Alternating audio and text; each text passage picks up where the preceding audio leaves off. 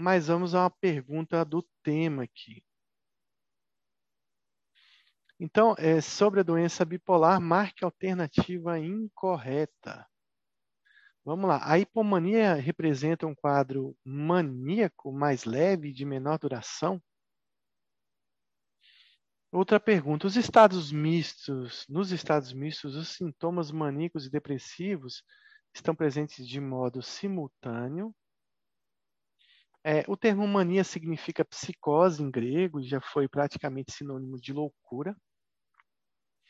É, a mania, por exemplo, pode ser encontrada não apenas na, na, no transtorno bipolar, mas também em condições médicas, pelos critérios diagnósticos atuais, para o diagnóstico de doença bipolar tipo 1, é necessário tanto um episódio é, de mania quanto um episódio de depressão. Então, marque alternativa incorreta.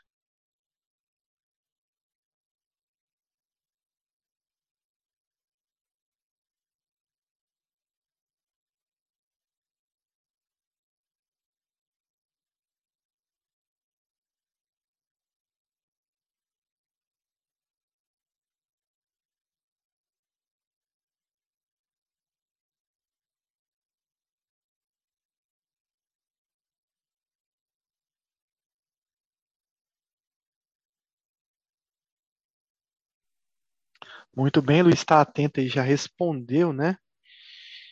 Então, Luiz, está certíssimo, é a letra E mesmo, né?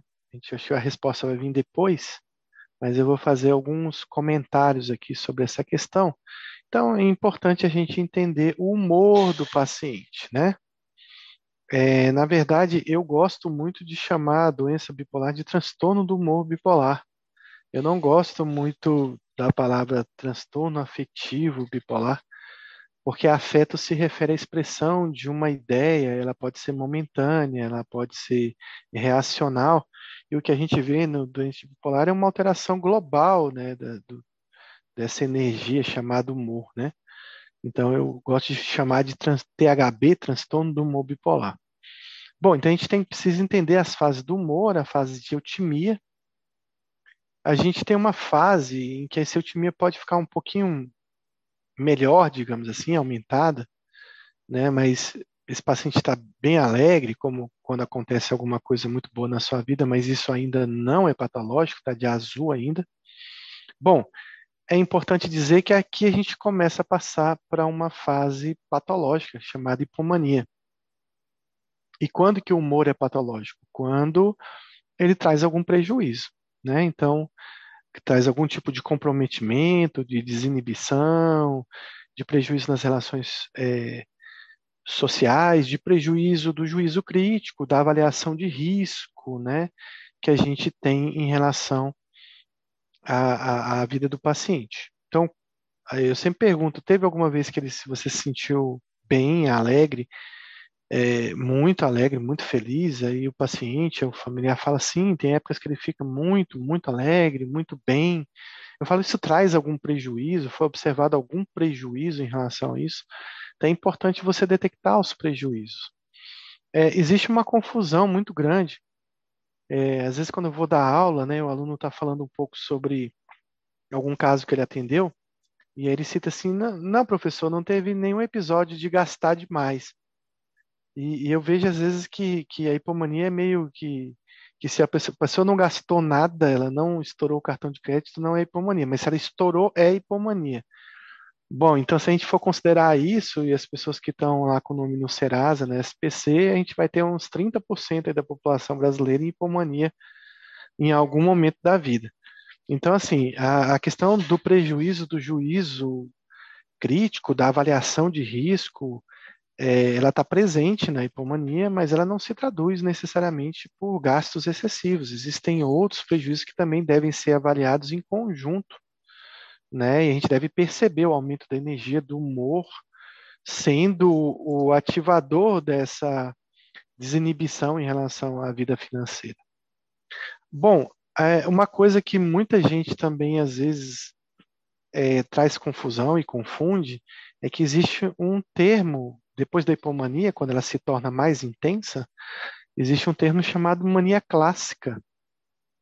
esse é um termo bem antigo, que vem das primeiras descrições de doença bipolar de uma época ainda pré-psicofarmacologia, ou seja, antes do uso de medicamento, em que eles observavam esse paciente no seu estado puro de doença, né, em que existia uma mania clássica. O que é uma mania clássica, pessoal? É uma mania sem sintomas psicóticos. Né? É uma mania em que o paciente ele está tá em estado de elação, ele tem uma grandiosidade, ele se sente importante, mas ele de repente não é o presidente do Brasil, ele não é uma figura famosa, então não existe um, um delírio, não existe alucinações ainda. É claro que se esse quadro agravar, ele vai se tornar uma mania psicótica, né? Então, é, isso é importante, isso é só uma questão de nomenclatura. Olha, é importante sim, é muito importante quando a gente fala em relação à terapêutica. Por exemplo, se você vai utilizar lítio para um paciente, ele tem muito mais chance de responder ao lítio se ele tiver numa mania clássica, se ele fizer manias clássicas, do que aquele paciente que faz a mania psicótica. Então a gente vê que o, o, o paciente com uma mania mais grave, mais psicótica, ele tem uma resposta um pouco menor ao lítio relacionada ao paciente que só faz mania clássica. Então isso é uma diferença que pode implicar na sua escolha de, de medicamento para tratamento dessa mania. Uma pergunta que me vem aqui é se um paciente que tem mania psicótica, e a gente sabe que existe dentro da doença bipolar alguns genes né, é, é, relacionados ou compartilhados com, com quadros psicóticos primários, como a esquizofrenia, se esse paciente mania psicótica ele tem mais genética de esquizofrenia, de esquizoafetivo? E a resposta ainda é uma dúvida, mas eu acredito que sim. Eu acho que ele é um paciente mais grave dentro desse contexto da doença bipolar. Professor, é, é bem legal essa divisão aí, mas sabe, não sei como diferenciar, eu não sei como se o paciente está na mania clássica ainda, está na hipomania, se ele, se ele, se ele já passou da clássica para hipomania, como, como é a melhor forma de observar? Olha, vai ser muito difícil você acompanhar um paciente que ele esteja subindo esses degraus, ou seja, que ele está na eutimia, vai para a hipertimia, depois vai para a hipomania, para a mania clássica. É muito difícil observar o paciente subindo, mas é muito fácil observar o paciente descendo. Então, para quem convive com paciente bipolar internado, é muito interessante, é muito legal, porque você às vezes vê o paciente todo dia. E aí você vê, exa não exato momento, mas esse período em que ele passa, ele deixa de ser psicótico, né? E ele começa a ter uma mania clássica. E a gente vê exatamente ele descer todos os degraus até a eutimia. Às vezes o paciente ele tá, você está querendo dar alta, mas você ainda fica em dúvida se ele tá, ainda está com um pouquinho de hipomania ou ele tá, só está um pouco hipertímico. Então você consegue ver é, todos esse, esse cenário né, no paciente. Se você observar dia a dia, isso muitas vezes só é possível de ser visto num paciente internado. Mas é, é, é, é fundamental para que você aprenda a distinção, né? Quando o paciente já saiu da mania, ele já está hipomaníaco. É, então, sempre que você tiver um paciente de mania psicótica e você estiver começando aí, você quiser aprender, marque várias revisões durante um período de semanas, às vezes com intervalo de três dias, quatro dias, para você ver esse cérebro como eu digo, às vezes brincando, esfriando, né? Esse vulcão aí deixando de entrar em erupção e esfriando a cada dia, e aí você consegue observar esses fenômenos com mais clareza. Bom, aí o humor também ele pode ser rebaixado, eu posso ficar triste, eu posso ficar desanimado, isso é uma hipotimia, ainda não é uma depressão. Tem um humor um pouco mais distímico, talvez, um humor é, mais rebaixado, mas que ainda não é depressivo, ou não tem aquela depressão, aqueles sintomas clássicos, e é claro, o paciente ele vai evoluir para uma depressão, se ele diminuir esse humor, e ele vai também pode evoluir para uma depressão psicótica também. E aí vem a pergunta: o paciente com depressão psicótica também tem uma genética de esquizofrenia, de esquizoafetivo? Eu acredito que sim. Eu, eu sempre falo que psicose não é para qualquer um, é só para quem tem genética. Então, quantos pacientes você vê com depressão gravíssima, mas não faz psicose? Quantos pacientes que têm uma depressão que logo se encaminha para uma psicose? Então, a explicação para isso é que esses pacientes eles têm uma genética de psicose também. Tem, tem alguns genes ali relacionados a uma facilidade de desenvolver a psicose. Então, aqui a gente vê a questão da, do outro polo da doença bipolar. Lembrando que esses sintomas podem ser misturados o paciente pode ter fenômenos relacionados à depressão, mas muita agitação, muita atividade, muita aceleração do pensamento, a gente chama isso de estado misto, mas a gente vai falar bem especificamente do estado misto e vai dar uma atenção muito grande ao que tem de atualização no tratamento dos estados mistos, que talvez seja, para mim, um dos quadros mais difíceis de diagnosticar e mais difíceis de tratar dentro da doença bipolar. Então, aqui só para a gente citar né, que aquele paciente que tem psicose talvez tenha mais gênesis relacionados a uma psicose primária, é uma pergunta que a gente sempre faz e talvez estudos futuros consigam relacionar melhor. Bom, aqui mostrando um paciente de novo, aqui voltando ao humor, né? E aqui a gente tem uma fase depressiva, né, que a gente chama de, desculpa, aqui é um paciente que, que ele não faz as fases de cima, que é por isso que está circulado. Então, esse é um paciente que faz distimia, depressão e depressão psicótica, mas ele nunca fez uma fase de euforia, de elação, e a gente chama isso de depressão unipolar. A gente viu lá na aula de depressão quais são os fatores de risco que chamou a atenção para esse paciente talvez apresentar um episódio maniforme no futuro. É, então, esse paciente ele também faz os períodos normais de, de humor, mas ele faz uma síndrome depressiva, que é bem diferente da doença bipolar. Uma coisa importante é a tal da hipertimia, e, às vezes a gente vê uma hipertimia num paciente que está melhorando de uma depressão. Mas o paciente passou ali meses, né? É, talvez anos deprimidos. Hoje eu vi uma paciente mesmo que eu atendo ela, sei lá, talvez oito anos, é, há muito tempo. Foi a primeira vez que eu vi ela feliz, que eu vi ela sorrir. Era muito diferente o humor dela de todas as vezes que eu consultei ela. E às vezes esse paciente ele saiu ali de um, de um poço, né? É, que ele ficou durante muito tempo e agora ele está com vontade de fazer mais coisas, está com vontade de viajar, ele está com vontade de retomar a vida e muitas vezes ele está bem feliz, né? E isso pode ser confundido. Será que ele está virando para hipomania? Será que ele está fazendo um quadro de ilação? É, a única forma de você diferenciar humor normal de hipomania é perguntando ao acompanhante do paciente.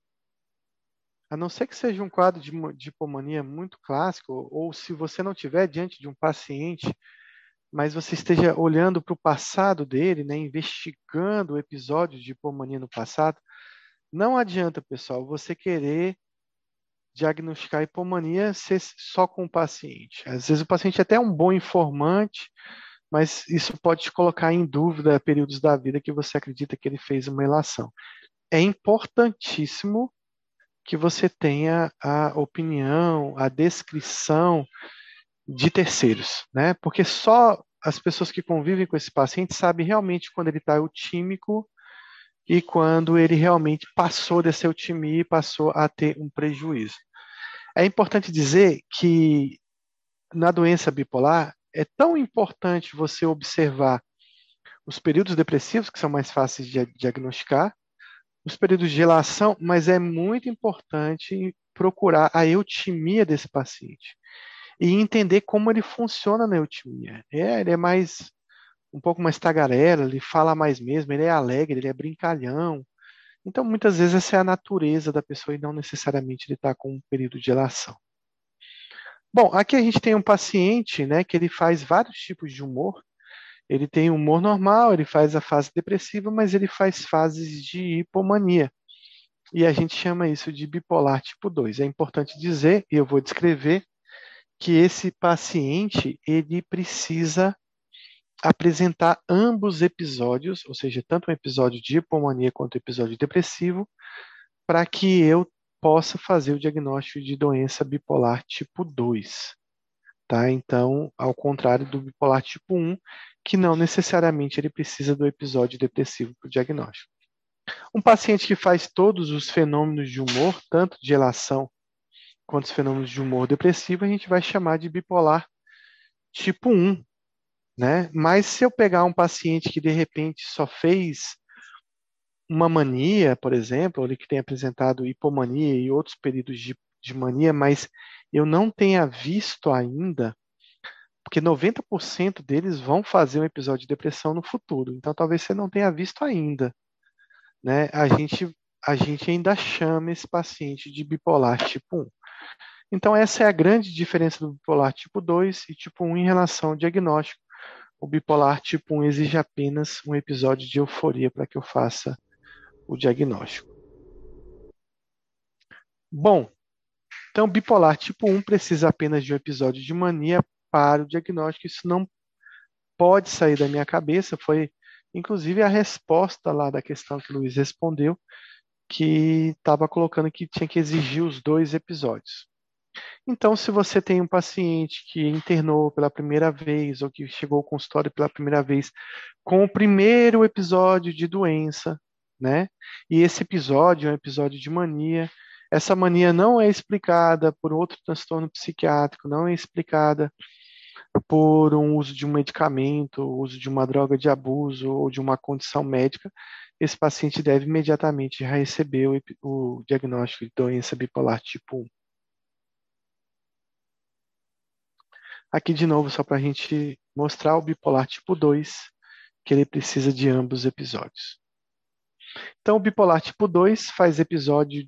Uma pergunta muito interessante. Voltando aqui para esse slide, a pergunta é: o paciente bipolar tipo 2 faz depressão psicótica? Isso é uma, uma dúvida. A literatura não. A literatura para a questão de diagnóstico de doença bipolar, ela presta muita atenção nos episódios de euforia, mas ela fala muito pouco sobre os episódios depressivos.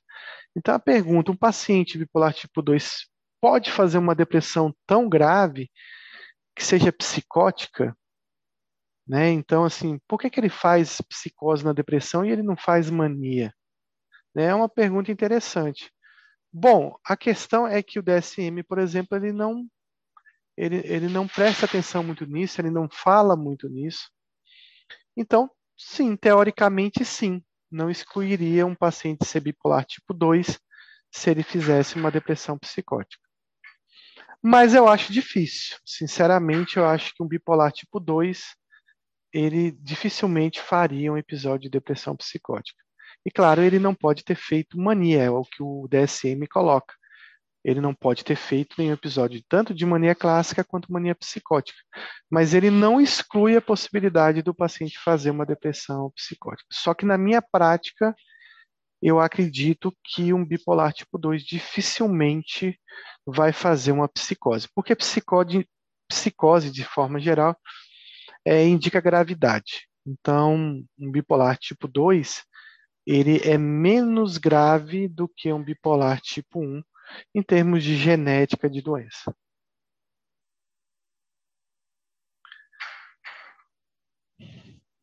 Aqui acho que eu respondi. Bom, então ele, se ele fizer mania, né, se ele fizer uma... E tem uma questão do, do DSM que coloca, é que um paciente que ele faz um sintoma psicótico, tipo uma depressão psicótica, ele está tendenci... tendencioso a internar. E uma forma de diferenciar o bipolar tipo 1 do tipo 2 é a questão que, se necessitar de uma internação, ele basicamente passa a ser classificado como bipolar tipo 1. Então, por isso que eu acredito que esses pacientes do tipo 2 não farão é, uma depressão psicótica. Bom, então qual a diferença né, dos dois tipos né, de doença bipolar? Então, Basicamente é isso aqui. O bipolar tipo 1 ele precisa de um episódio de mania, enquanto o bipolar tipo 2 ele precisa de um episódio de hipomania e você também tem que ter visto ou ter sido relatado um episódio depressivo anterior. Ou seja, precisa dos dois episódios da doença. Outra diferença que a gente tem, né? Então aqui o bipolar tipo 1, ele não precisa necessariamente da depressão para o diagnóstico, pelo menos nesse momento. A gente sabe que ele tem uma grande chance de fazer episódios no futuro se ele ainda não teve. E o bipolar tipo 2, a gente tem que excluir um episódio de mania. Se ele teve mania, ele não é tipo 2. Então, todo paciente classificado como bipolar tipo 2, que durante o curso da doença ele fizer um episódio de mania, ele deve ser reclassificado como bipolar tipo 1. Isso não é tão incomum. Ou seja, um paciente ele fez episódio de depressão, fez episódio de hipomania, e um belo dia ele chega com episódio é, um episódio de hipomania e ele chega com episódio de mania. Então, automaticamente ele vai receber a classificação de bipolar tipo 1 e perder essa categoria de bipolar tipo 2. Isso depende muito do curso da doença e de onde você está vendo o paciente nesse exato momento do curso da doença. Então, a gente vê que os livros, né, que a literatura, a nomenclatura, ela define muito mais a doença bipolar pelo tipo de euforia, pelo grau de euforia, do que basicamente pelos episódios depressivos. Né? Então, a gente precisa também saber uma diferença entre você estar tá eufórico e você estar tá em elação, que é uma palavra que é bastante utilizada eu vou fazer essa, essa diferenciação daqui a pouco. Então, o bipolar tipo 1, ele tem mania dentro do episódio de euforia, e o bipolar tipo 2, ele faz apenas episódios mais leves, que a gente chama de hipomania. É, a hipomania é uma forma mais branda de mania? Sim, é uma forma mais branda e menos grave de mania. Bom, então qual é a diferença de euforia e qual é a diferença de elação? Muitas vezes a gente utiliza essas palavras como sinônimo, mas elas têm uma diferença. Então, euforia é uma alegria intensa, desproporcional, que pode estar presente, por exemplo, na, na, na hipomania. Mas elação ela é mais grave. Ela é mais grave porque ela é uma euforia com expansão do eu. Ela é uma euforia com um sentimento de grandeza e poder que é um dos critérios que a gente utiliza para a doença bipolar. E essa expansão do eu ela pode ser psicótica, então pode ser um delírio né, de grandeza, um delírio relacionado a poder. Então, o que define a elação? Então, vamos ver isso aqui com detalhes.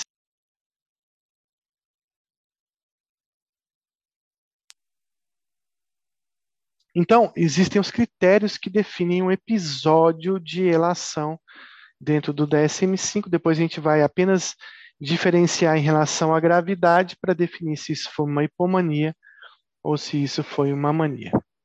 Então, a primeira coisa que a gente precisa perceber para dar esse diagnóstico de euforia ou de elação é que isso é um período distinto do humor da pessoa. Então, é algo que a pessoa observa como diferente em relação ao humor normal dela, a eutimia dela. É claro que se ela tiver num período de mania, por exemplo, de hipomania, ela vai ter pouco insight, ela não vai perceber a diferença. Mas ela pode perceber a diferença logo após o término do episódio. E é claro que aí a informação de terceiros é importante.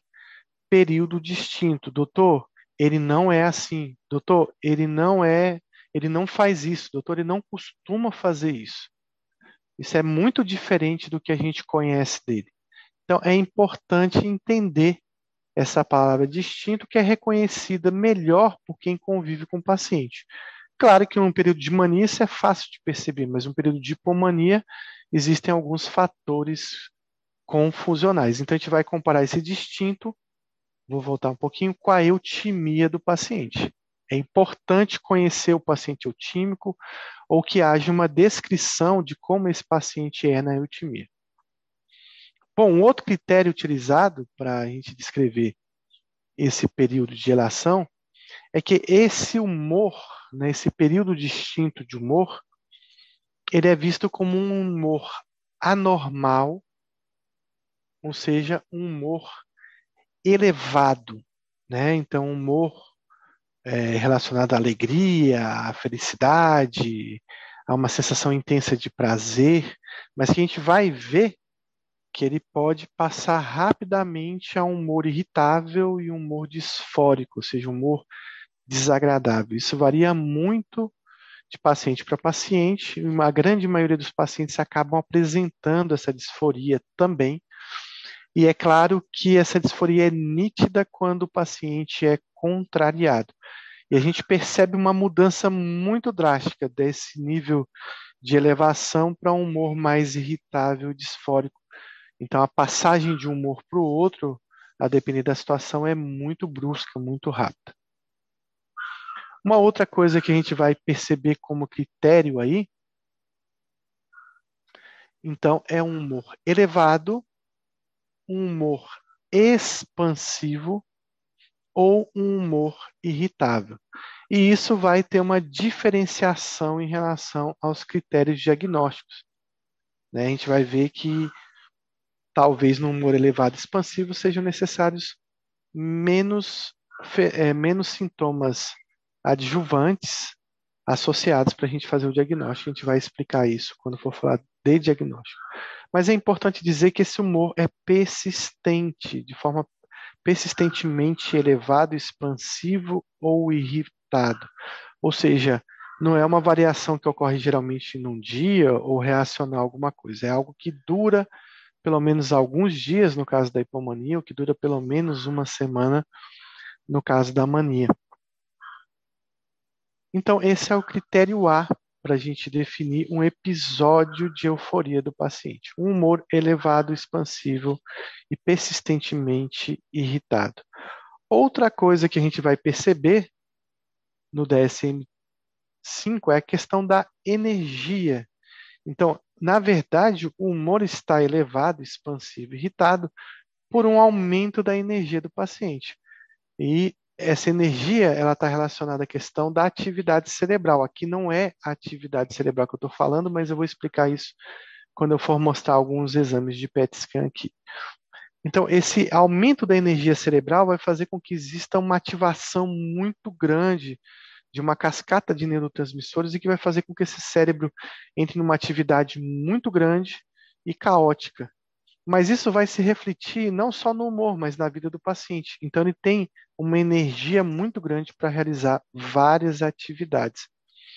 Então ele se envolve demais no trabalho, ele começa a criar vários projetos, ele se envolve demais em atividades prazerosas, como por exemplo, ele começa a sair demais, ele começa a gastar demais, ele começa a se arriscar demais. É, na vida, por exemplo, afetiva, de relacionamento, ele começa a se tornar mais desinibido, ele se apaixona com facilidade, ele busca vários relacionamentos de uma forma mais inibida e, talvez com prejuízo social, mas ele se sente muito ativado, muito, com, com muita disposição para fazer várias coisas. Muitas vezes ele não consegue, ele se envolve em várias atividades há muito tempo, não consegue terminar nenhuma.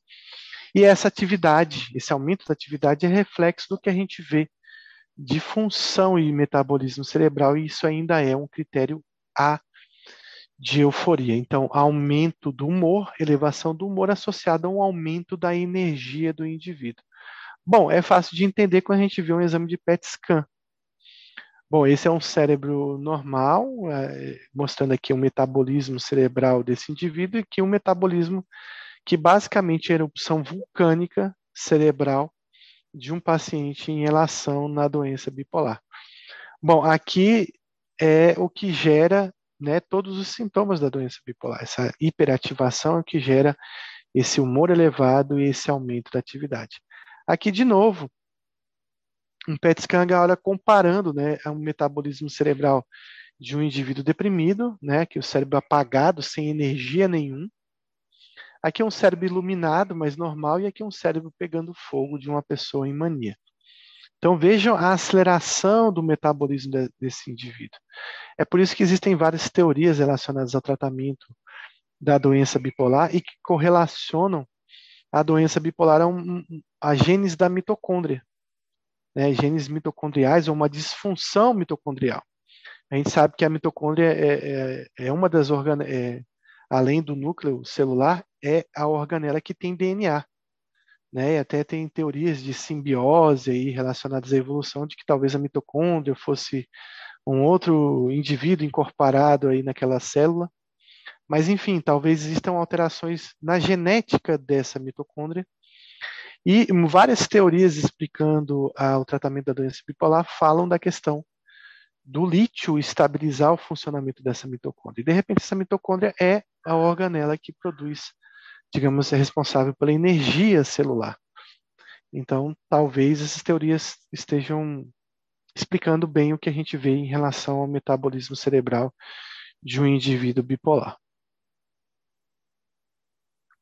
Bom, o critério, o critério A ele é igual para hipomania ou mania. Então, tanto essa elevação do humor quanto esse aumento de energia, eles são iguais para mania e hipomania.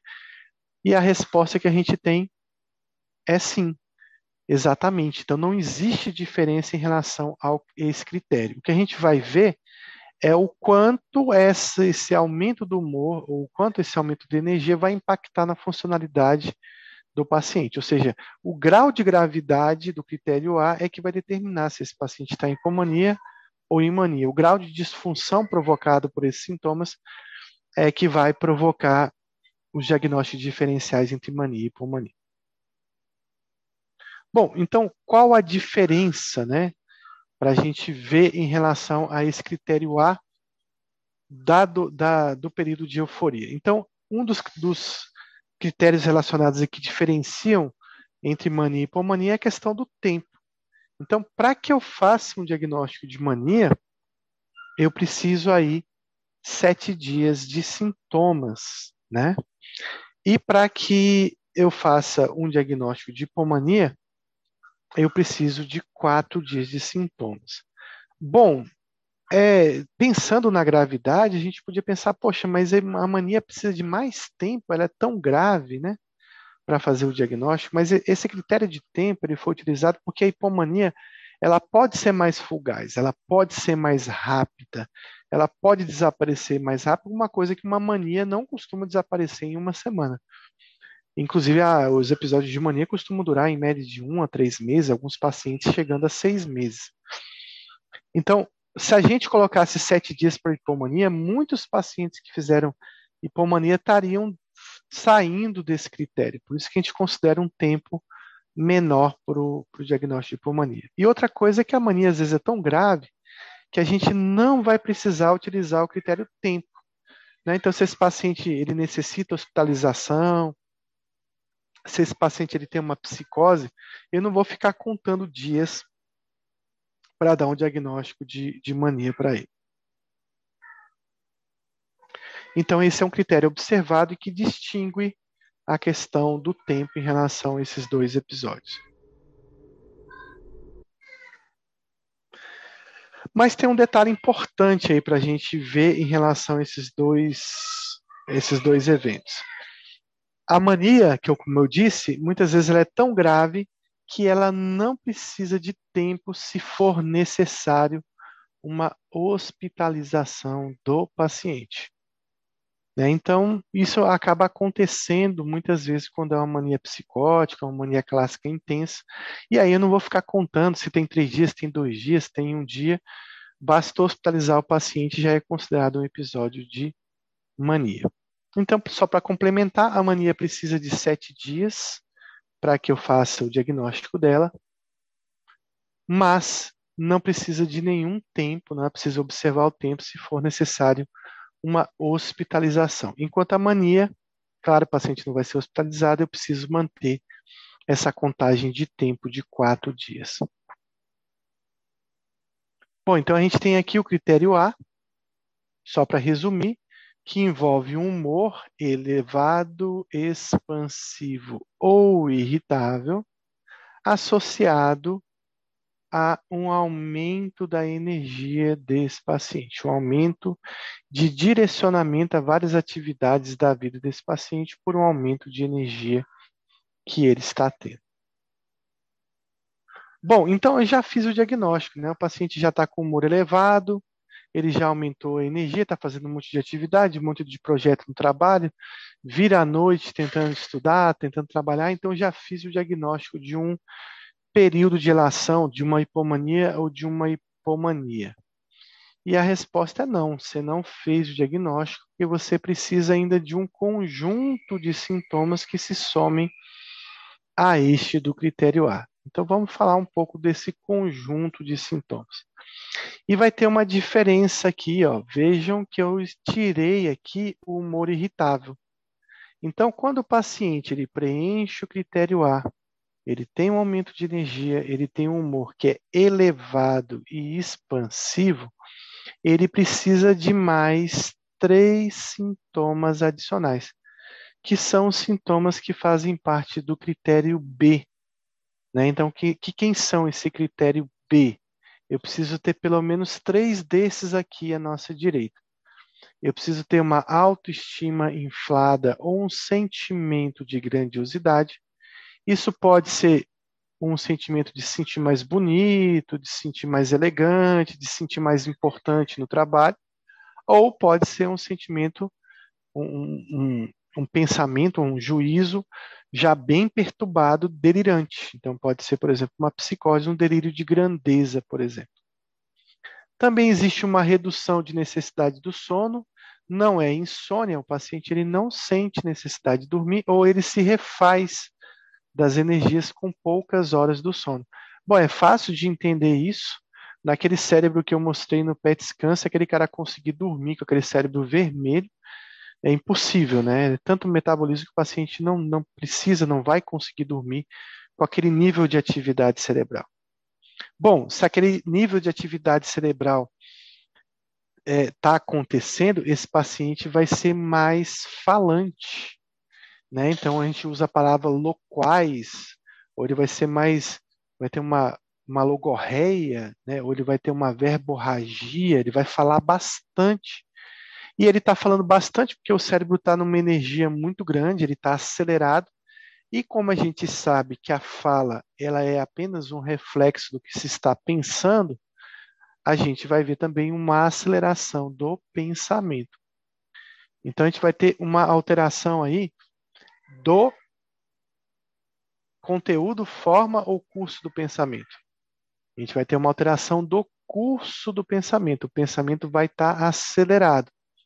Só que a gente sabe que quando o curso do pensamento acelera muito, a gente acaba deformando o pensamento, ou seja, a gente acaba prejudicando a forma do pensamento. E é comum que, com tantos pensamentos vindos à tona do paciente, ele, ele antes de acabar um pensamento, vem outro, ou seja, antes de finalizar um raciocínio, acaba vindo outro pensamento que surge antes dele terminar. Então ele acaba emendando né, discursos, né, frases, histórias que não acabaram completamente, que se emendaram em outro pensamento, que se emendaram em outro pensamento, que se emendaram em outro pensamento. E a forma do pensamento vai ser alterada, gerando uma alteração típica, mas não exclusiva e não patognomônica da doença bipolar ou das fases de euforia, que são as fugas de ideias. Existe paciente que tem fuga de ideias e não está com pensamento acelerado, que não está com loquacidade, que não tem aceleração da fala? Tem. Tem paciente esquizofrênico que faz fuga de ideias. Mas é comum que a aceleração do pensamento gere essas fugas de ideias também com aquele cérebro hiperativo, né, hiperalerta, hiperfuncionante, vai ser difícil esse paciente ter tenacidade, ficar parando na tela do computador, ficar lendo um livro, ficar até prestando atenção numa conversa. O cérebro está tão ativo, ele está procurando tanta coisa, ele tem tanta energia, ele tem tanta atividade, que esse paciente vai ter uma hipotenacidade e uma hipervigilância em relação ao ambiente, em relação aos próprios pensamentos, em relação a tudo, o que vai fazer com que esse paciente tenha aí um aumento da mobilidade da atenção, o que a gente chama de distraibilidade ou distratibilidade. É um paciente que não presta atenção no que você está falando, não presta atenção em nada porque está tudo muito ativo. Um aumento da atividade dirigida, ou seja, aquilo que a gente falou da energia com o aumento da atividade, isso pode ser dirigido a questões de prazer, questões de lazer, questões sociais, questões sexuais, questões de trabalho, onde o paciente vai se envolver muito nessas atividades. Pode ter alteração, por exemplo, em uma atividade típica de grande parte dos indivíduos, atividade física.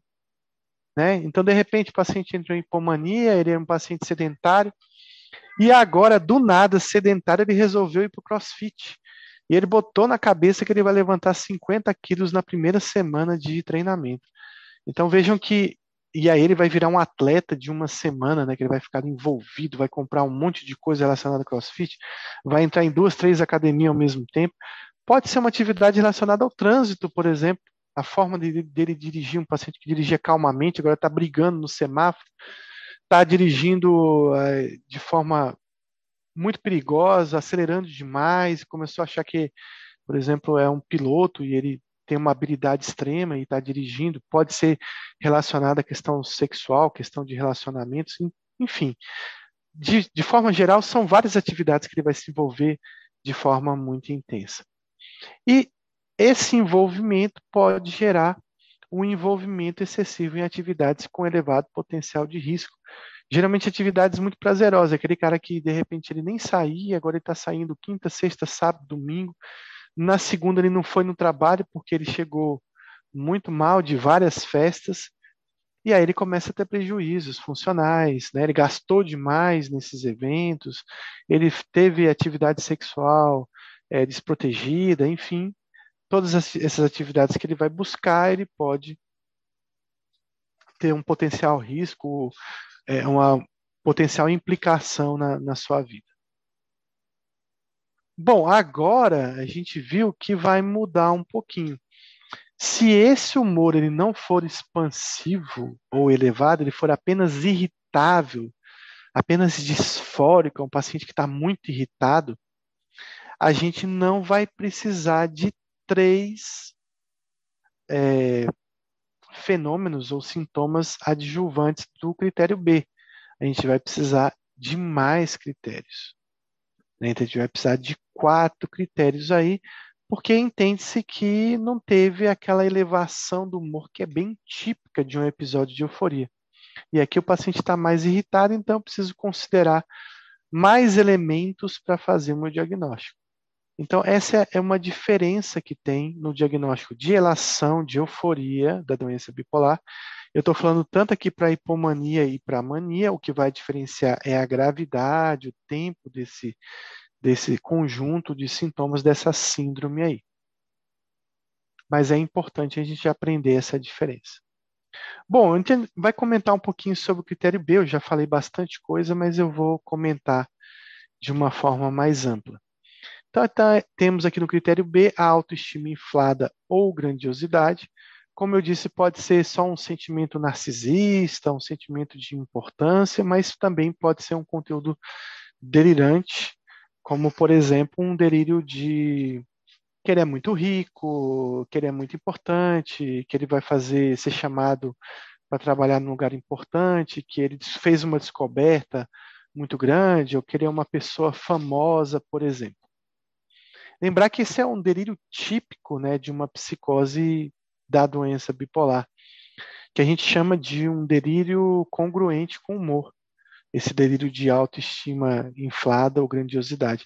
Mas o paciente bipolar, ele também pode fazer delírios incongruentes com o humor, como um delírio de perseguição, como um delírio de prejuízo, o que faz até a gente pensar por que, que ele está tendo um delírio que não tem nada a ver com grandiosidade. E aí vem a pergunta se talvez ele esteja puxando ainda mais para uma genética de esquizofrenia, talvez, ou de esquizoafetivo. Bom, além disso, o paciente vai ter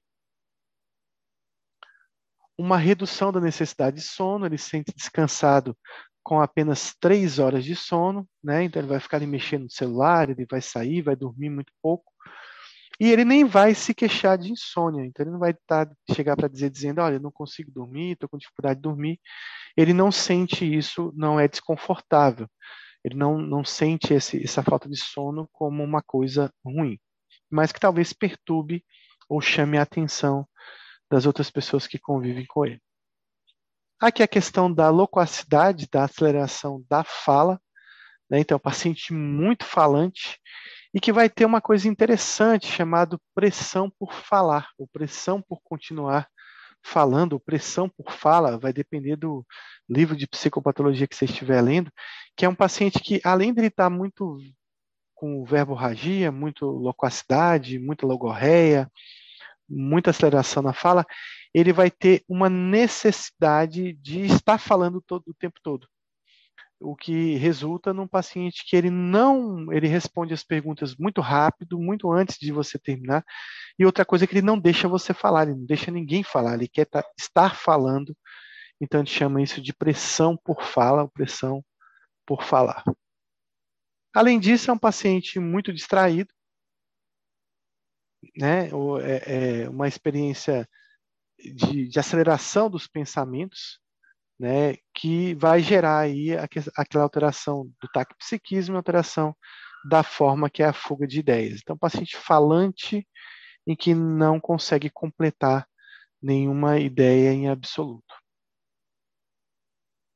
Além disso, o paciente vai estar aí com bastante distratibilidade. Vai estar dirigindo, vai mexer no celular, ele chega no seu consultório, ele senta, ele levanta, ele olha uma estátua que está ali na, na estante, ele vai ficar perguntando o que é, ele vai querer andar pelo consultório, ele vai querer eh, fazer várias perguntas sobre o que ele está vendo, sobre o que está acontecendo, e a atenção é desviada muito facilmente por estímulos externos, insignificantes ou relevantes, conforme o paciente relata ou de um evento no passado ou que é observado por terceiros.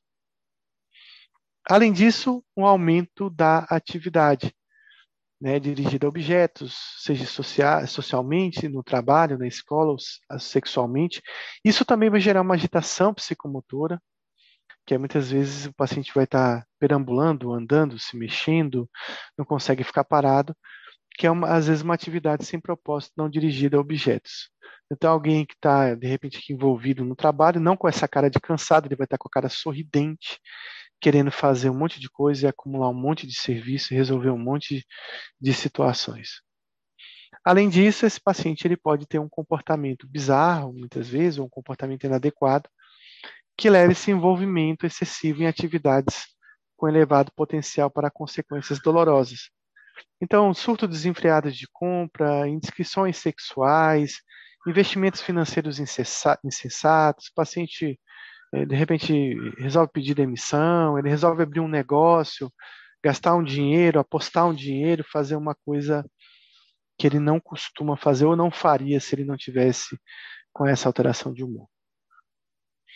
É, uma pergunta que a gente já respondeu é se a hipomania se diferencia da mania apenas pelo tipo pelo tempo do episódio. A gente viu que a mania precisa de sete dias e a hipomania precisa de quatro dias. Bom, não é só isso que diferencia uma hipomania e a mania, como eu já venho relatando. É preciso que outras diferenças aconteçam, e essas diferenças têm relação com a intensidade e gravidade do episódio. Então, a mania é muito mais grave, o comprometimento é muito intenso, os prejuízos são muito grandes. E principalmente se ela for psicótica. Então, a hipomania ela tem menor gravidade, menor impacto. Poxa, mas isso é muito difícil de entender, né? É, principalmente em relação a fazer um diagnóstico de hipomania. Então, eu sempre é, coloco um exemplo aqui que serve para diferenciar um pouco o, o que a gente vê na mania e na hipomania em relação à gravidade. Digamos que você não fosse médico e que você não tivesse é, na especialidade da psiquiatria, mas digamos que você fosse um leigo e você adentrasse um metrô, né? E do lado do metrô sentasse uma senhora para do seu lado e essa senhora começasse a puxar assunto, conversar.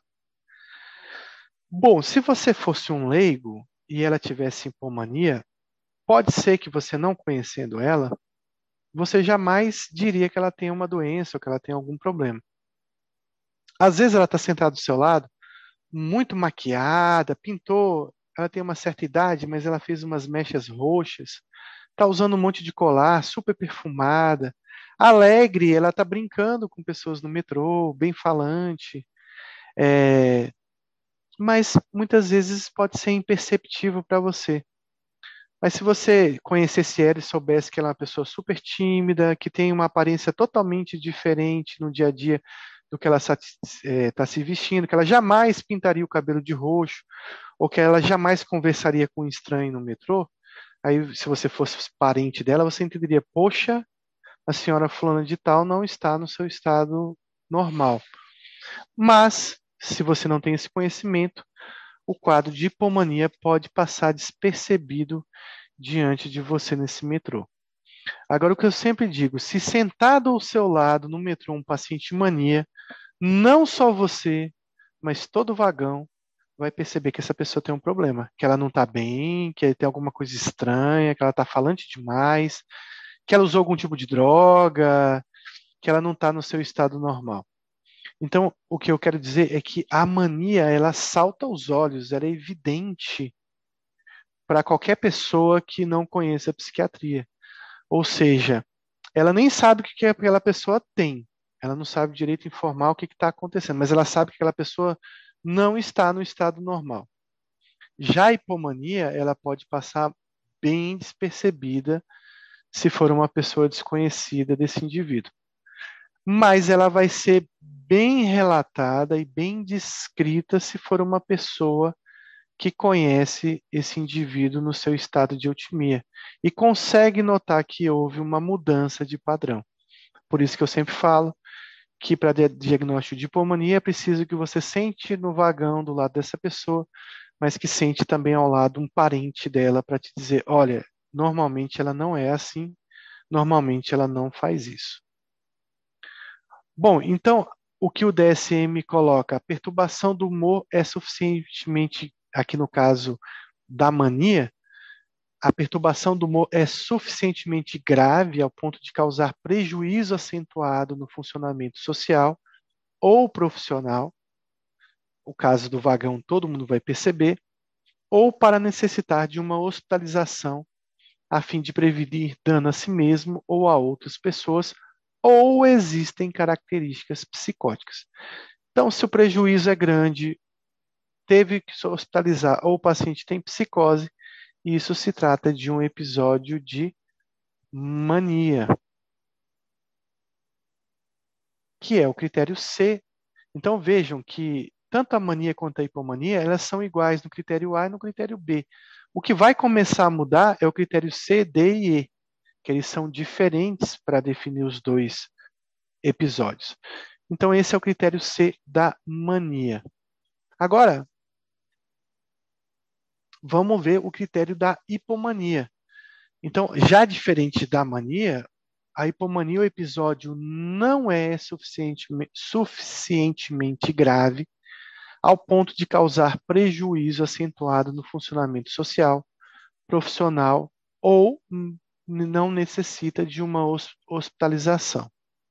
Se for hospitalizado ou tiver características psicóticas, por definição, esse episódio é um episódio de mania.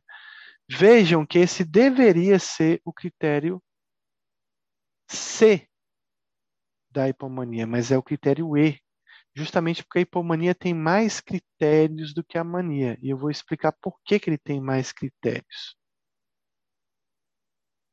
Então, por que a gente está falando de um critério E e não do critério C?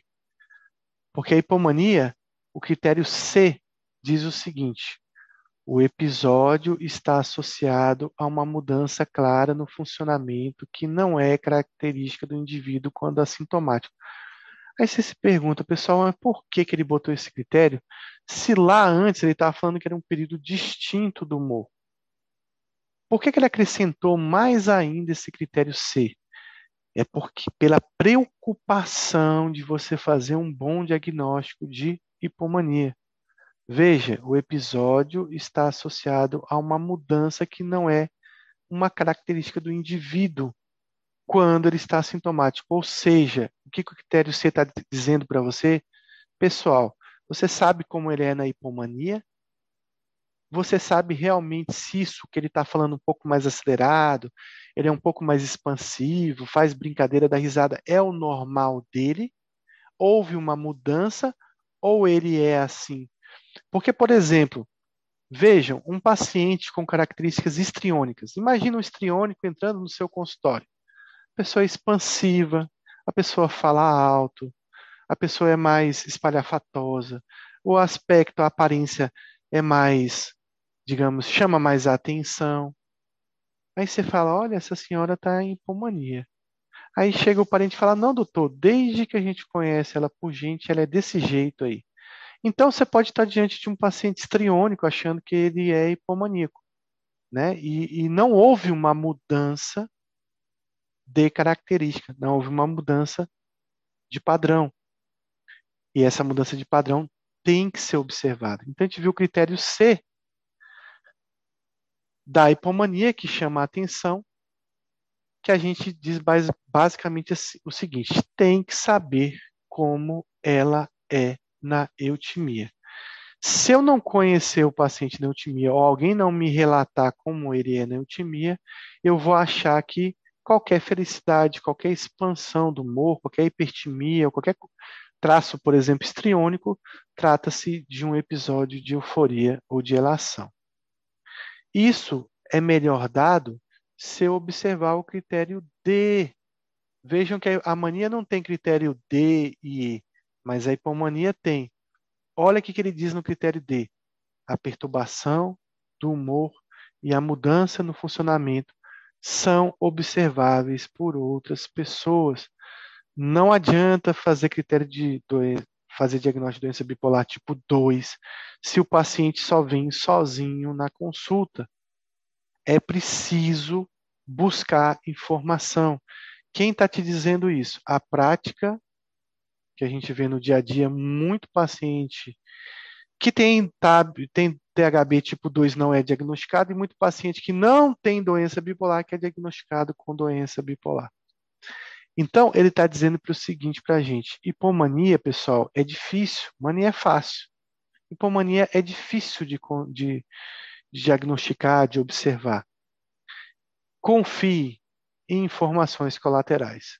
Então, não confie só na informação do paciente, ouça o familiar, ouça o cônjuge, ouça o primo, o irmão, os pais, para que eles digam que durante, principalmente se você estiver fazendo uma, uma, uma, um retrospecto da história desse paciente. A gente precisa desses dados e dessas informações para dar um bom diagnóstico. E o DSM já coloca isso para a gente.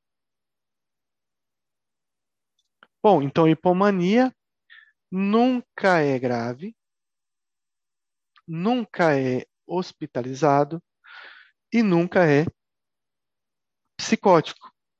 E sempre é uma mudança de padrão que é observada por terceiros. Vamos ver alguma diferença em relação a funcionamento e gravidade da mania e da hipomania. Bom, a gente tem alguns exemplos aqui, mas, por exemplo, nas compras, né? Na hipomania, esse paciente ele vai comprar mais do que o habitual, vai passar um pouco da questão das finanças dele, do planejamento.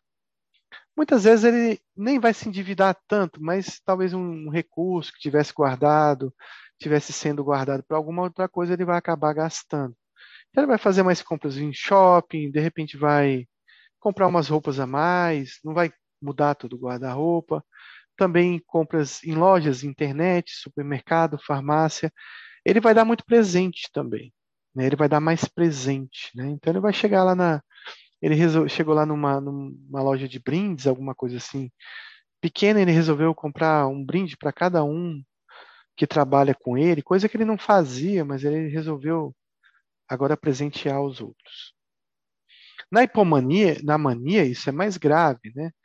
é, pode dar o que tem para os outros. Eu já vi paciente que já deu carro, já deu, é, vendeu uma fazenda a preço de banana, é, um paciente que fez uma doação muito grande para a igreja, por exemplo. Às vezes um paciente sem recurso foi lá fez um empréstimo enorme. Eu tenho um paciente que, que ele está com esquizofrenia e ele tá, ele tem em torno de 400 mil reais para receber de uma herança e ele quer dar tudo no dia da fogueira sagrada, que é o dia lá do, da igreja dele que tem as doações. E ele quer doar todo o dinheiro. Ele tem dois filhos, é separado e vai deixar os filhos sem recursos porque ele quer fazer essa doação. Ele não está em mania, mas seria uma coisa típica aí de um paciente de mania fazer. Ele vai comprar bem se tem fundos, vai fazer um empréstimo, vai comprar um carro, vai comprar uma casa, vai fazer um investimento num novo negócio. Ele vai comprar por impulso, muito além do necessário, né? Então ele vai realmente trocar o guarda-roupa, comprar coisas de marca que ele não tá, que não são acessíveis para ele. E não, ele não consegue esperar para comprar que precisa, né? E tem uma urgência, ele não consegue esperar alguns dias e ele vai correr atrás disso e por, provavelmente ele vai se endividar bastante. Quais são os riscos e consequências desses dois comportamentos? Então, acúmulo de coisas sem uso, gastos desnecessários de dívidas, é, inadimplência em nome no Serasa, SPC, por exemplo, está sempre no vermelho, sempre com prejuízo financeiro, e para a sarjeta, né? Como eu falei, eu já tive bipolares muito ricos que perderam tudo. E ao ponto de não conseguir se sustentar, muitas dessas famílias vão perdendo todos os bens. Lembrar que isso é, é dos eventos que aparecem na doença bipolar, mas não é um critério diagnóstico. São algumas consequências. Bom, pode ter uma mudança, por exemplo, em relação a jogos, né? Só para exemplificar. Então, na hipomania, ele vai apostar mais, ele vai entrar lá no Sportbet, vai fazer um monte de aposta, jogos por internet, jogos no celular, mas ele não vai ter um grande prejuízo nesses jogos. Já na mania, ele vai jogar de forma descontrolada, vai virar, né? Na verdade, quer virar noite jogando, pode se tornar aí um comportamento de dependente, perder tempo, perder emprego, perder reputação, adquirir dívidas, é, dar um desfalque na empresa onde trabalha, fazer um empréstimo para jogar, apostar num cavalo, tudo que tem, fazer apostas, por exemplo, é, por exemplo, tem agora eleição, né? Ele pode apostar, eu, eu, eu vou aposto meu, meu carro se, se tal candidato ganhar, uma coisa que jamais ele faria se não tivesse nesse episódio. Riscos e consequências, a gente tem também perder tempo, emprego, reputação, a questão da aquisição de dívidas ou de problemas, por exemplo, de endividamento que podem gerar cobranças com, com agiotas, por exemplo.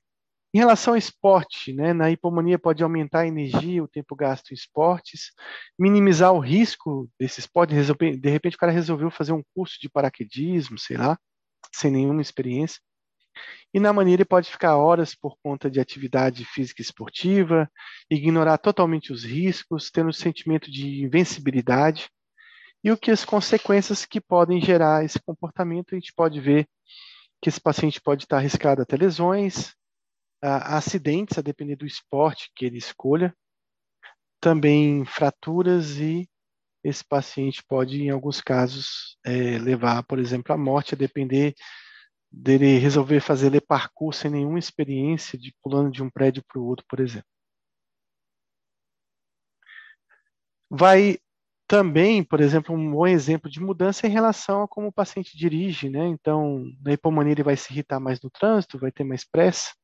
Na mania ele já vai achar que é o Hamilton, o Verstappen, né? Além de brigar no trânsito, ele vai dirigir de forma muito arriscada. Os riscos e consequências desse comportamento são brigas, desavenças, brigas físicas no trânsito, processos, multas, acidentes e mortes. Eu lembro de um, de um fato, eu estava, eu acho que eu estava ainda cursando medicina, mas talvez vocês achem esse relato de uma mulher que dirigiu é, mais de vinte e tantos quilômetros na contramão numa grande rodovia de São Paulo eu não sei se foi a Fernão Dias, a, é, eu não lembro qual foi a rodovia, né?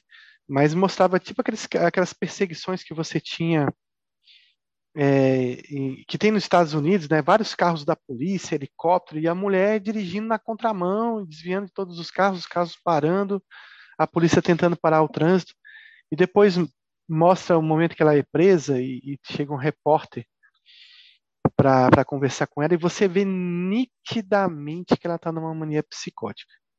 Pela aceleração da fala, pelo olhar, pelo humor expansivo, né? a gente vê nitidamente que ela não está num quadro psicótico, mas um quadro psicótico com muita relação, muita alteração do humor. Então, esse é um exemplo de um comportamento no trânsito que o paciente pode ter. Pode ter comportamento é, diferenciado em relação ao álcool, por exemplo, na hipomania, beber, aumento do consumo diário, algumas bebedeiras, alteração do hábito de beber e um comportamento inadequado. Na mania, você vai ter um aumento grande do consumo, descontrole comportamental e pode gerar agressividade e violência.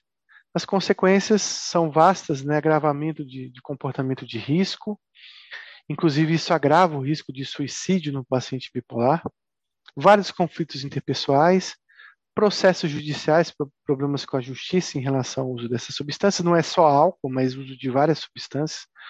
Por exemplo, nessa fase o paciente tem grande chance de experimentar drogas que talvez ele não experimentaria se não tivesse no processo de relação e pode levar à morte também. A libido vai se alterar bastante, então na hipomania ele vai estar mais erotizado, ele vai falar um pouco mais de forma sensual, sentir-se mais desejado. Então ele tem um aumento da sensibilidade, ele também se sente mais sedutor. Ele é, às vezes é uma pessoa tímida, ele acaba ficando mais sociável, também tem uma tendência grande a se apaixonar com facilidade.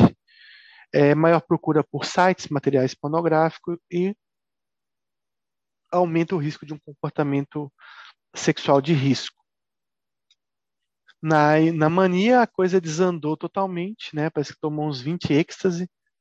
Então, o paciente aí aumenta a necessidade, atividade sexual, já existem indiscrições sexuais, comportamento de promiscuidade, mudança completa no comportamento sexual.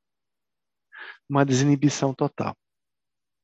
Isso vai gerar conflito nas relações, que o paciente vai cometer traições, por exemplo, que gera separações, gravidez indesejada e também o risco de, de se infectar aí com uma DST ou, ou até com vírus do HIV.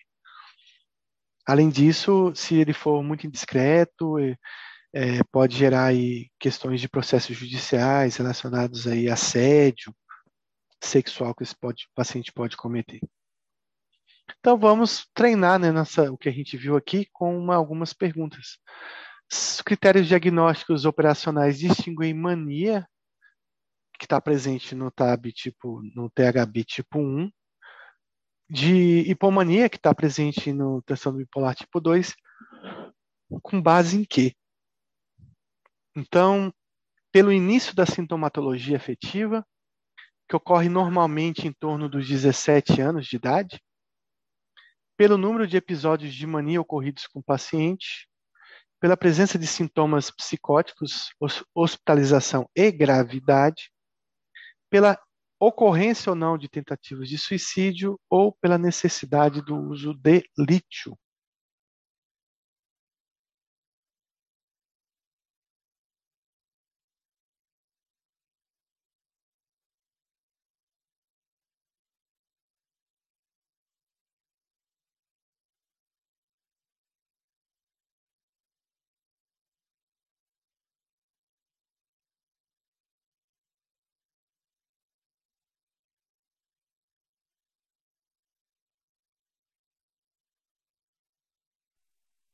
Então, o que diferencia esses dois quadros né, é a questão da gravidade, né, que está relacionada à psicose e também a um risco de hospitalização desse paciente.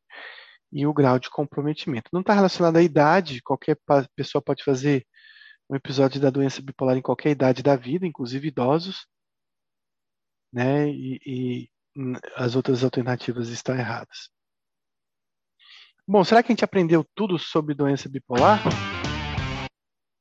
Então, aqui é a resposta daquela primeira questão que a Luiz tinha acertado, né? Só para a gente fazer uma, um comentário, mania significa psicose, viu, pessoal, em grego. E é uma tradução de loucura. Mas a resposta era a letra E, né? Que a doença bipolar é, é necessário apenas um episódio de mania, não é necessário um episódio de depressão. Para a gente treinar mais nada melhor que um caso clínico. Então, Raquel, uma menina de 15 anos, foi encaminhada para avaliação psiquiátrica devido às suas crescentes dificuldades em casa e na escola ao longo do ano anterior. A mãe afirmou que sua preocupação principal, sua preocupação principal era a de que os remédios de Raquel não estão funcionando. Raquel disse que não tinha nenhuma queixa particular. Bom, então vamos ver então o que, que acontece com Raquel. Em reuniões com a paciente e sua mãe, tanto juntas quanto separadas, olha aí uma dica de uma boa consulta do adolescente e também de uma consulta do paciente bipolar.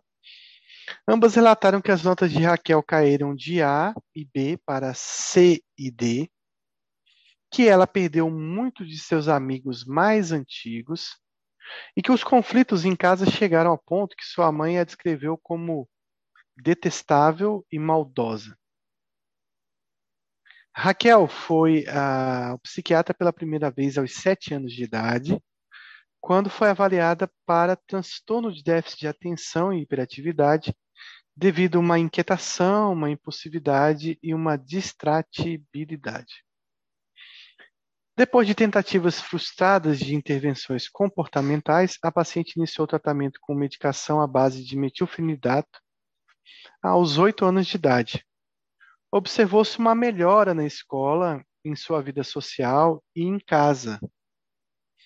É, nos seis anos seguintes, Raquel se saiu muito bem e era bem parecida com as outras crianças desde que ela tomasse seu remédio. Por volta dos 14 anos, no entanto, Raquel ficou mal-humorada. Em vez de ser uma adolescente cheia de vida, ela passava dias sozinha sem conversar com ninguém Durante esses períodos de tristeza persistente, ela dormia mais do que o normal, reclamava que seus amigos não gostavam mais dela e não parecia interessada em nada. Em outros momentos, ela virava uma peste em casa, frequentemente gritando com a irmã e os pais, até o ponto em que todos ficavam pisando em ovos. Foi mais ou menos nessa época que as notas de Raquel despencaram e seu pediatra aumentou a dosagem de sua medicação para TDAH. A história familiar de Raquel era relevante devido a seu pai, que tinha problemas de verdade. Embora a mãe não soubesse seu diagnóstico, ela havia sido, ele havia sido tratado com lítio.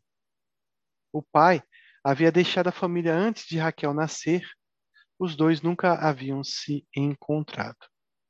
Ao investigar os períodos de irritabilidade, disforia e isolamento social, o clínico perguntou se Raquel se houve momentos, né, nos quais Raquel se encontrasse particularmente de bom humor. É, no caso aqui, ele não está muito procurando, pessoal, a, a hipomania, ele está procurando a eutimia. Você tem que procurar a eutimia do paciente.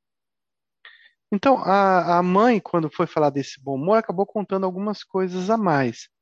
A mãe lembrou-se de vários períodos nos quais sua filha ficava animada durante uma ou duas semanas.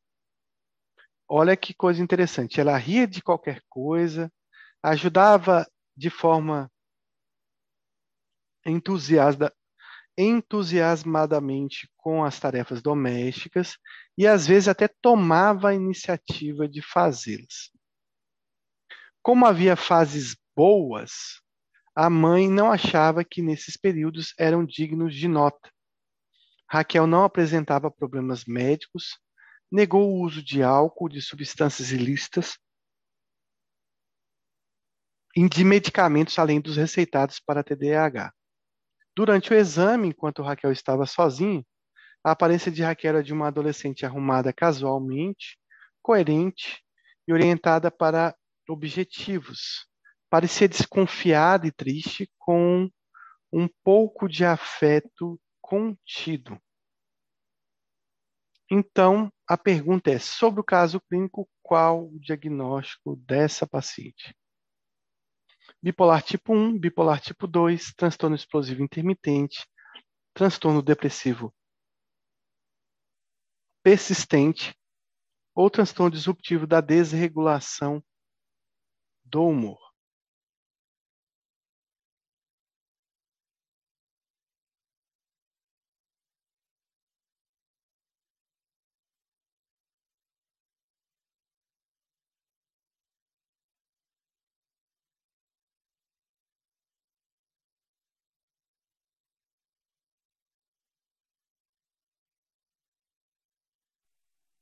Então vamos ver a resposta, né?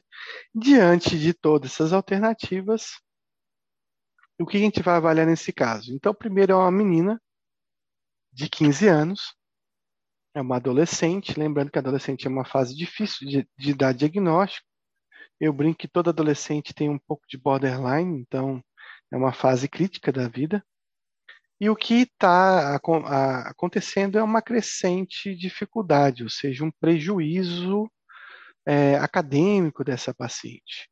É uma, é uma paciente que já utiliza um remédio e que a mãe acha que esse remédio não está funcionando. Então, existe uma resistência nesse uso de medicamento, né, não está respondendo mesmo, ou existe um erro diagnóstico, talvez Raquel não tenha só aquilo que está se tratando. O que a gente observa é que Raquel vem tendo um prejuízo escolar,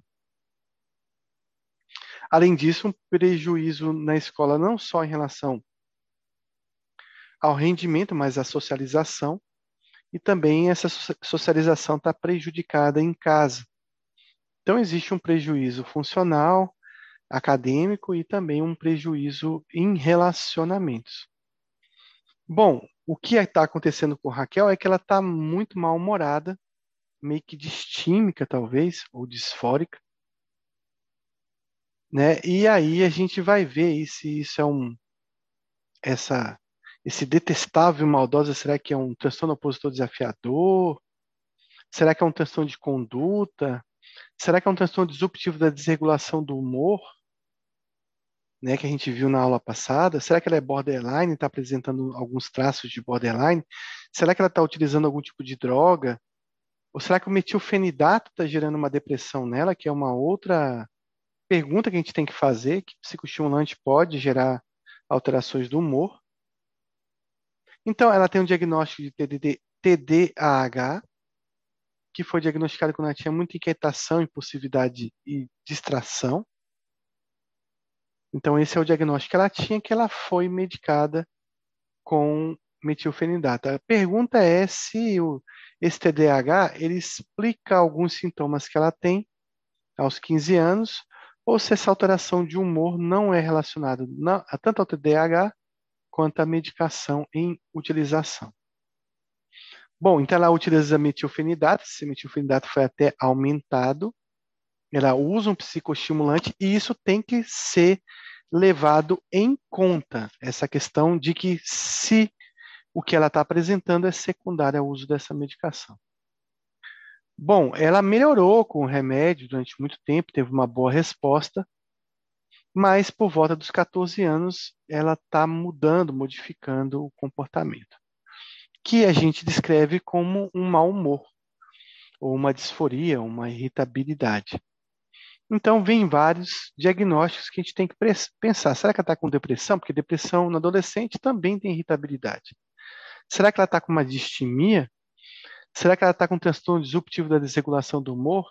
Será que ela fica assim no período pré-menstrual e ela tem um transtorno disfórico pré-menstrual? Será que isso é do TDAH ou será que isso é do uso do psicoestimulante? São várias perguntas que a gente tem que fazer em relação a isso. Bom, ela era uma adolescente cheia de vida, então a gente está vendo que a eutimia era legal, funcionava muito bem, essa é a eutimia dela, mas agora ela tem um isolamento social, ela está realmente com humor triste, né, com vários sintomas físicos, como fadiga, alteração do sono. Ela tem uma hipersensibilidade à rejeição, alguns sintomas talvez de uma depressão atípica, né? Bom, então ela tem tristeza, anedonia, ela tem uma hipersonia, né? ela tem um isolamento social, uma hipersensibilidade à rejeição. Além disso, não, ah, tem uma hiperfagia também. Então, uma, bastante características de uma depressão atípica, além da fadiga. Bom, então ela virava uma peste, ela ficava gritando, todo mundo ficava com medo dela, preocupado. Então ela tem uma disforia mesmo, uma irritabilidade, uma agressividade que é verbal. Bom, aí o pediatra aumentou o metilfenidato. E aí, será que funciona para tra tratar isso? Será que vai melhorar mesmo? Bom, falando da história familiar, ela tem um pai que ninguém sabe o que tinha, mas sabe que ele usava lítio. Então, é, de forma geral, quem usa lítio, a gente pensa na doença bipolar. Então, pode ser que ela tenha um pai bipolar e ela herdou esse quadro do pai. Bom, a mãe lembra que ela tem períodos de bom humor. Nesse período de bom humor, ele está pesquisando, talvez o médico, tanto a eutimia quanto a hipomania. Parece que a mãe descreveu um humor um pouco além do que ela realmente é. Então ela ficava muito animada, ria muito. Então essa irritabilidade que ela tem, ela não é persistente, é intercalado com esses bons momentos. Então a gente sabe que ela está, de alguma forma, tendo algum ciclo, ela está ciclando de alguma forma. Ela ri de qualquer coisa, ela fica com bastante energia, bastante ânimo, inclusive para fazer coisas da casa, algo que um adolescente não costuma gostar muito.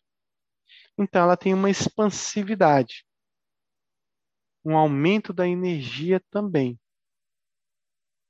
Nessas fase, fases boas, passou despercebido pela mãe, que também é comum, a mãe não via como um humor anormal.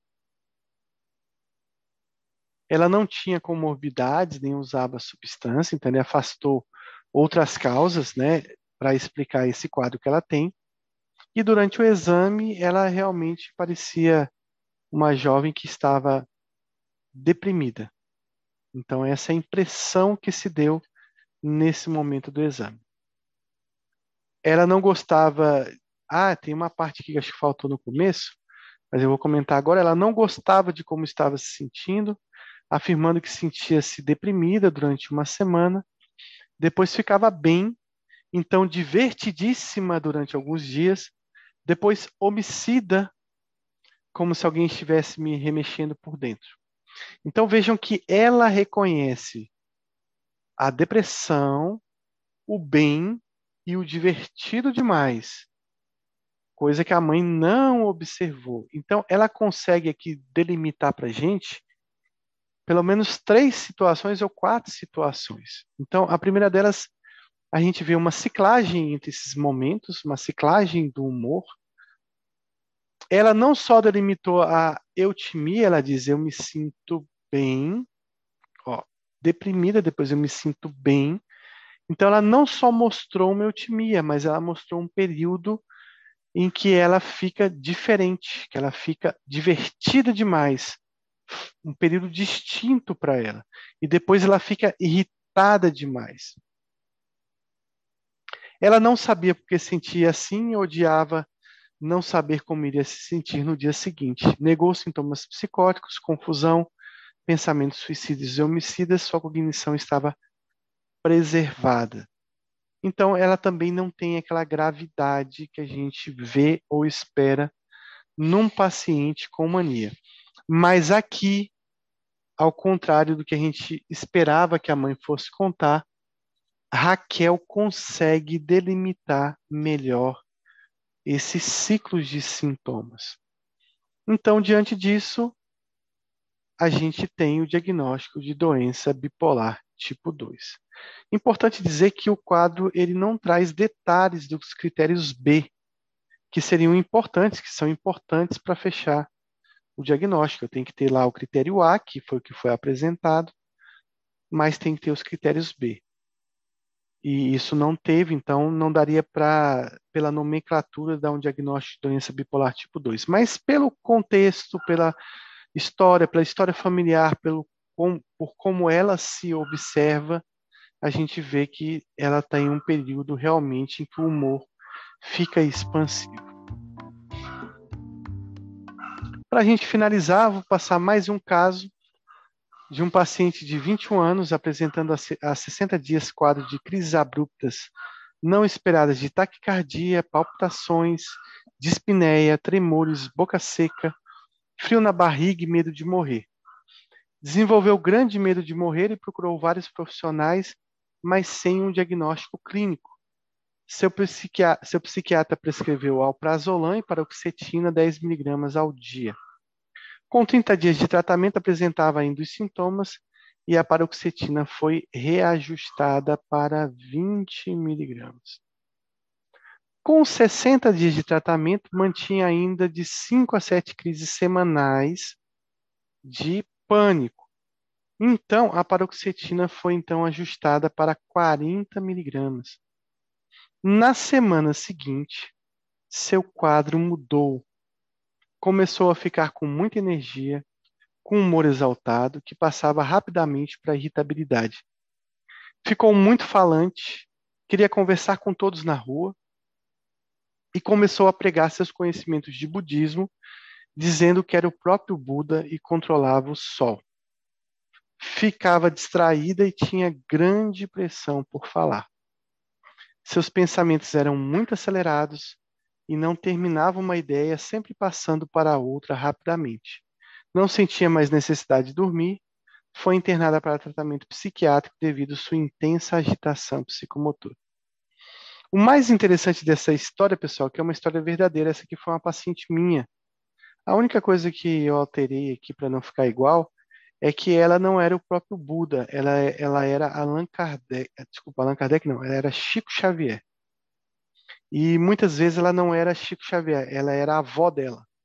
Então ela teve uma alteração da consciência do eu em relação à identidade, né? Mas foi exatamente essa história, um quadro de pânico típico, o paciente foi melhorando com a paroxetina, mas apresentava sintomas residuais e ela só fez uma virada quando a paroxetina atingiu 40 miligramas. Com 20, ela passou um tempo sem sentir nada. Apenas com 40 que ela fez essa virada.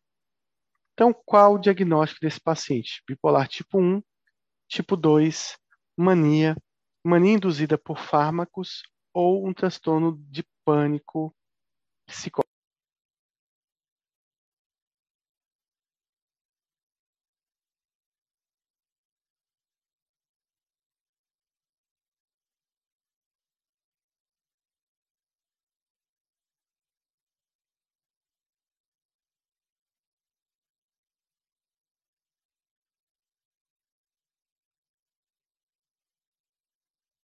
Luiz acha que é um quadro de doença bipolar tipo 1.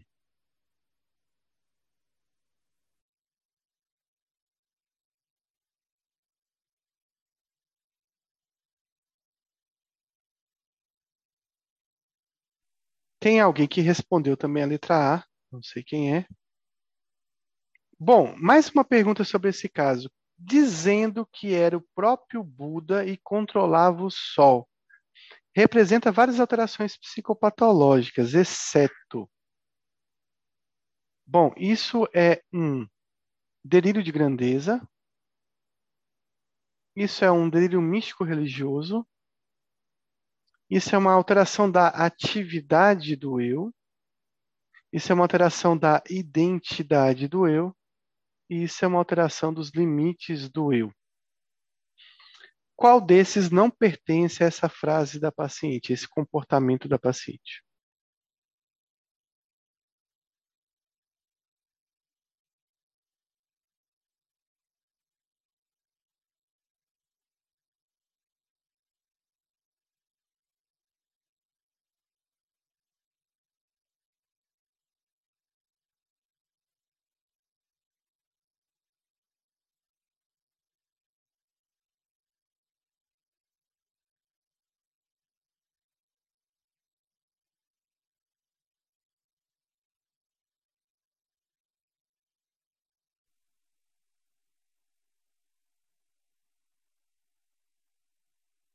Bom, então vou comentar aqui. Isso é um. É, ela disse que era o Buda, uma pessoa que é o Buda, né? Um, uma uma pessoa religiosa famosa, né? Para muita, muitas religiões, quase que uma representação divina na Terra, é uma pessoa que tem um delírio de grandeza. Ainda mais que ela controla o Sol, né? Então, mais grandeza ainda. Ela, esse delírio, ele tem um cunho religioso. Então, ele tem também um cunho místico religioso. Bom, essa pessoa mudou de identidade. E essa pessoa controla o Sol, então ela está controlando algo além do limite dele.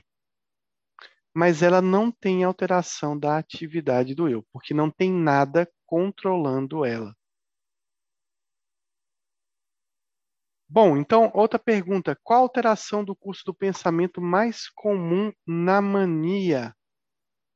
Fuga de ideias, pensamento acelerado, delírios, ideias deliroides de grandeza ou delírios de grandeza.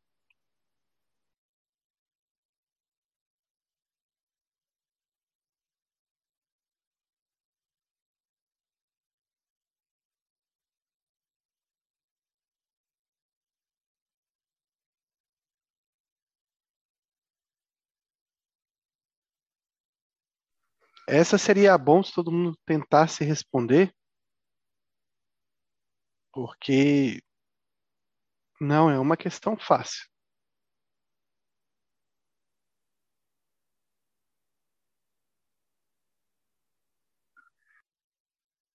Então, eu te dou o direito, Luiz, de você mudar a sua opção.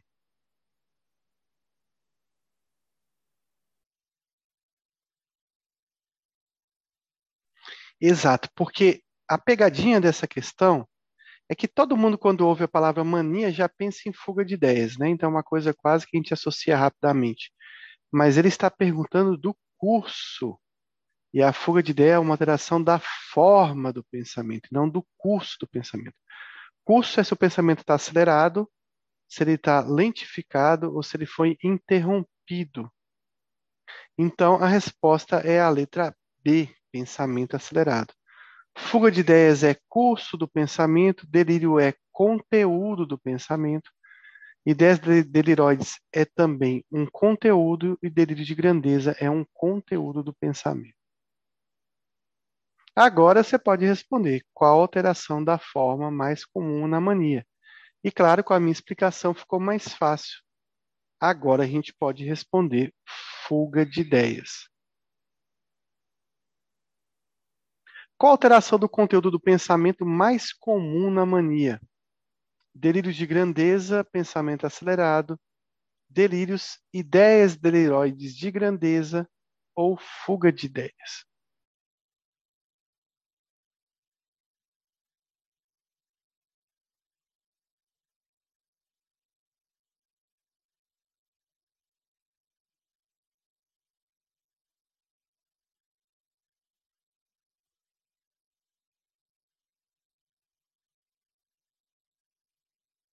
E essa é uma questão que também tem pegadinha, pessoal.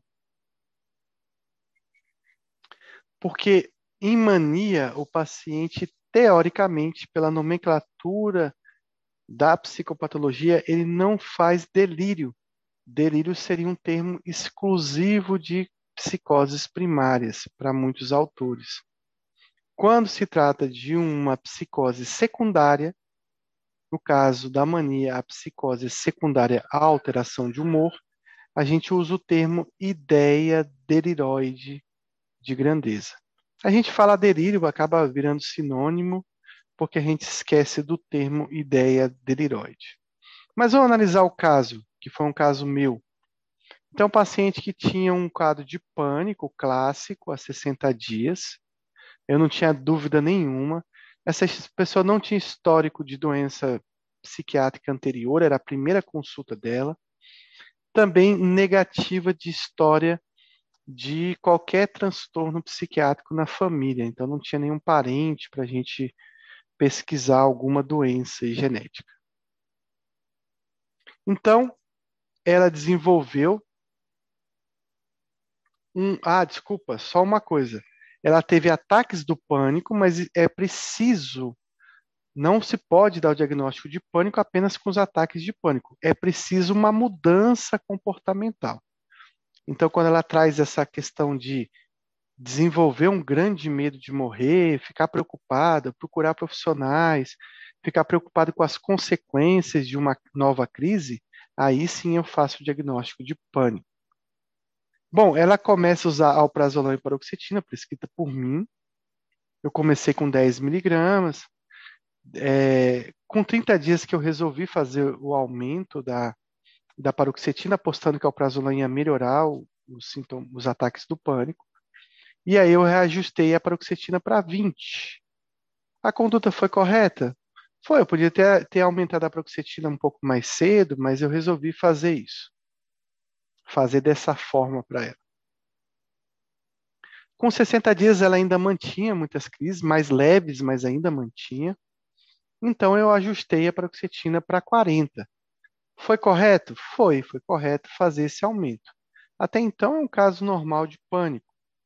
Mas aí ela começa a apresentar uma mudança comportamental, uma alteração do humor, com uma irritabilidade. Então ela tem uma mudança abrupta um, amor, um humor distinto, que ela nunca teve, um, um humor exaltado, elevado, um humor irritado, acompanhado né, de um aumento de energia, né, que são os critérios A de um período de relação. Bom, só para a gente lembrar, critério A, humor elevado, expansivo, irritado, e um aumento de energia, um aumento da atividade. Bom, ela fica muito falante, então ela tem uma logorreia, que representa um pensamento acelerado, que é um dos critérios, um dos elementos do critério B.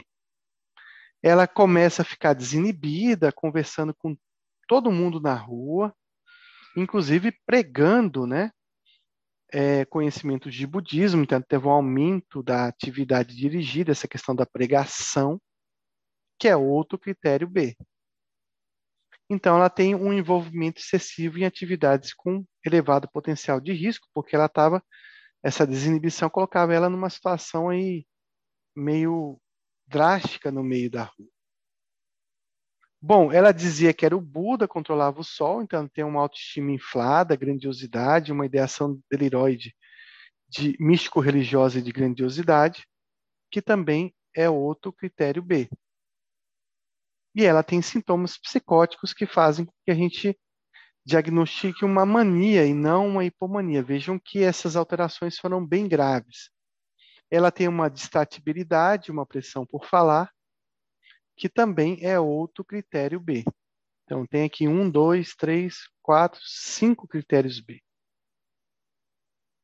Lembrando aí que quando o humor está elevado expansivo, eu preciso apenas de três do critério B para dar esse, esse diagnóstico. Ela tem basicamente todos, né? Bom, pensamento muito acelerado, tem uma fuga de ideias,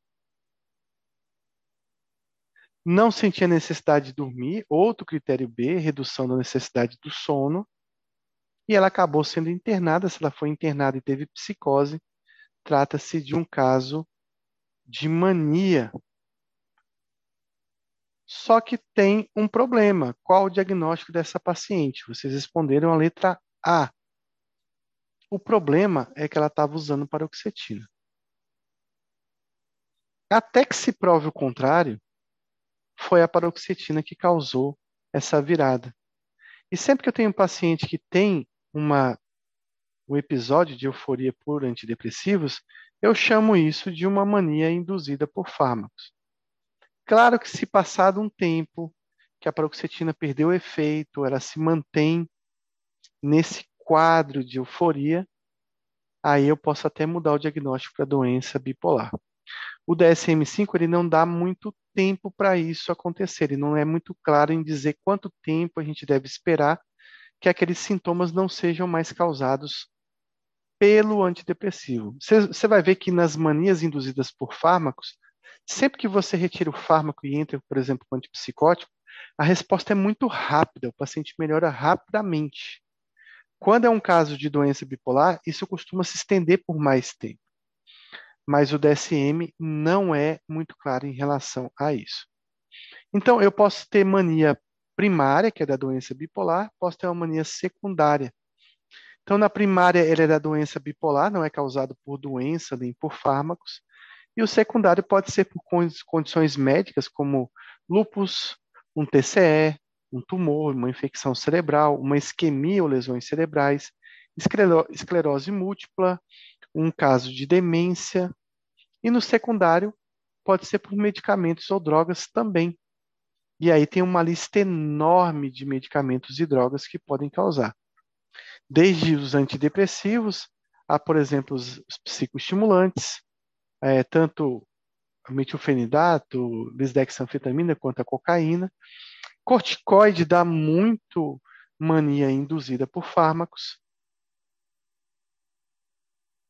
Ah, então, vou voltar aqui. Então, até que se prove o contrário, foi esse medicamento que causou. E olha aqui, a gente tem hidralazina, levodopa, opioide, é, bromocriptina, captopril, cimetidina, diclofenaco, anti-inflamatórios, é, baclofeno, remédios antiparkinsonianos também podem dar, como a levodopa está aqui. Então, é uma, uma causa, é, são várias causas de mania causada por medicamento. Lógico que essa paciente, a gente fez esse diagnóstico de uma virada por um fármaco. Tempos depois, ela foi medicada com valproato, fez uma intolerância ao valproato, depois ela passou a usar antipsicóticos como quetiapina, aripiprazol. Tempos depois ela fez episódios depressivos e tempos depois, sem uso de antidepressivo, ela fez episódios de hipomania. O mais interessante dessa história é que eu acompanho ela há mais de talvez 14 anos, 15 anos. E ela nunca voltou a apresentar um episódio de mania. Nunca mais. A única mania que ela fez foi quando ela usou paroxetina. Mas ela apresentou pelo menos uns cinco ou seis episódios de hipomania certo? E vários episódios depressivos. Claro que por ter apresentado episódio de mania, fica a dúvida, ela é bipolar tipo 1, tipo 2? Eu acredito que ela seja uma bipolar tipo 2. Ela tem um curso de 15 anos de doença em que ela só fez hipomania e só fez depressão. E aquela mania que ela fez foi induzida por um fármaco. Ou seja, ela é um bipolar tipo 2 que em algum momento aí por conta de um remédio fez um episódio isolado de mania. É o que eu acho que cairia melhor para dar o diagnóstico dela. Mas é um caso interessante, um caso que eu vivenciei bem lá no começo da minha prática e que eu me recordo até hoje. Semana que vem a gente vai continuar sobre epidemiologia, genética, alterações estruturais, novos exames para a doença bipolar e principalmente evoluindo para o tratamento da doença bipolar diferenciando aí bipolar tipo 1 tipo 2 em relação a prognóstico, curso e tratamento, além de falar sobre o ciclador rápido, sobre os episódios mistos e também sobre o risco de suicídio na doença bipolar. Vou abrir para dúvidas, espero que vocês tenham gostado e aí semana que vem a gente continua com bastante novidades.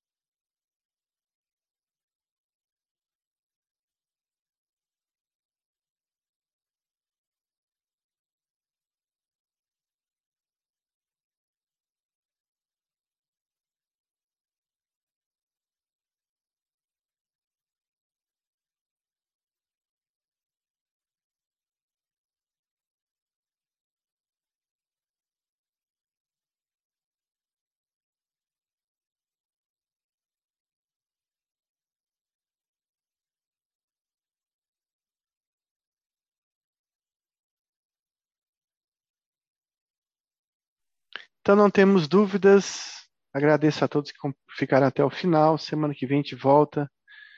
Quem cochilou aí, assista a aula gravada depois. Semana que vem tem muitas novidades. Boa semana a todos, bom descanso.